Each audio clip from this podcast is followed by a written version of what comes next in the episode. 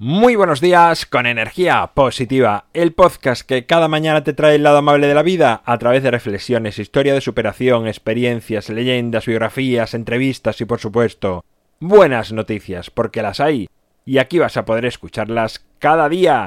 Miércoles 4 de septiembre, episodio número 433, toca leyenda titulada El samurái y el ratón. Sintonía y comenzamos.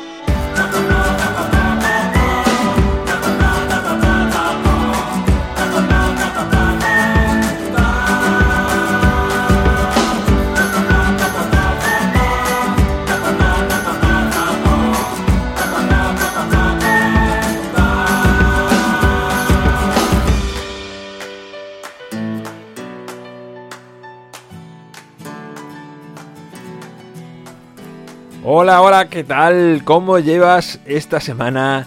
Suena la guitarra de fondo, eso quiere decir que llega una leyenda a energía positiva.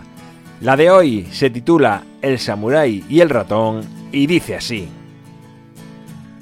Se cuenta que hace muchos siglos un fuerte y rudo samurái no encontraba la tranquilidad en su hogar, pues un ratón habitaba su casa y se comía parte de su comida cuando no estaba o dormía y le ensuciaba además todo el suelo.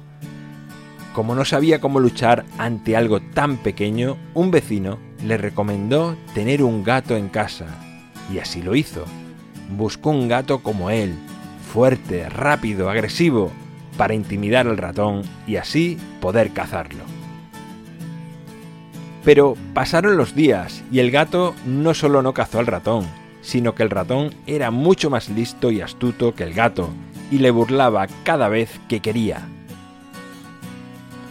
Así el samurái decidió buscar otro tipo de gato, y encontró a uno muy astuto y atento. El felino estaba siempre pendiente del agujero donde permanecía el ratón, pero este solo tenía que esperar a que el gato cayese cada noche rendido de sueño para salir a hacer de las suyas por toda la casa. El samurái, agobiado y harto de la situación, se encontró por la calle con un monje zen, que le dijo que en el templo tenían un gato que no era nada del otro mundo, pero que quizás le serviría. Fue a buscarlo y el aspecto era flaco, a la vez que en casa mostró ser distraído y somnoliento. El ratón rápidamente se dio cuenta de lo fácil que sería seguir haciendo de las suyas. Y así fue, caminaba por delante del gato cada día con total confianza.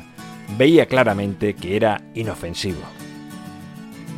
Hasta que un día, el ratón estuvo lo suficientemente cerca del gato, que éste, casi sin abrir los ojos, le dio un zarpazo y lo atrapó.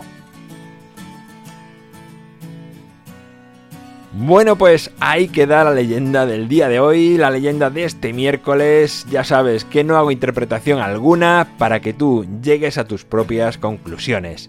En mi página web alvaroroa.es puedes encontrarme, contactarme, ver mucho más sobre mí. El libro Ni un minuto más lo tienes a un solo clic en su segunda edición en las notas del programa. Gracias por estar al otro lado, por suscribirte, por comentar, por compartir, por tus valoraciones.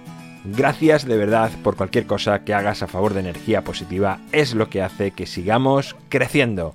Nos encontramos mañana jueves, ya te adelanto que será con una nueva biografía y como siempre, ya sabes, disfruta, sea amable con los demás y sonríe. ¡Feliz miércoles!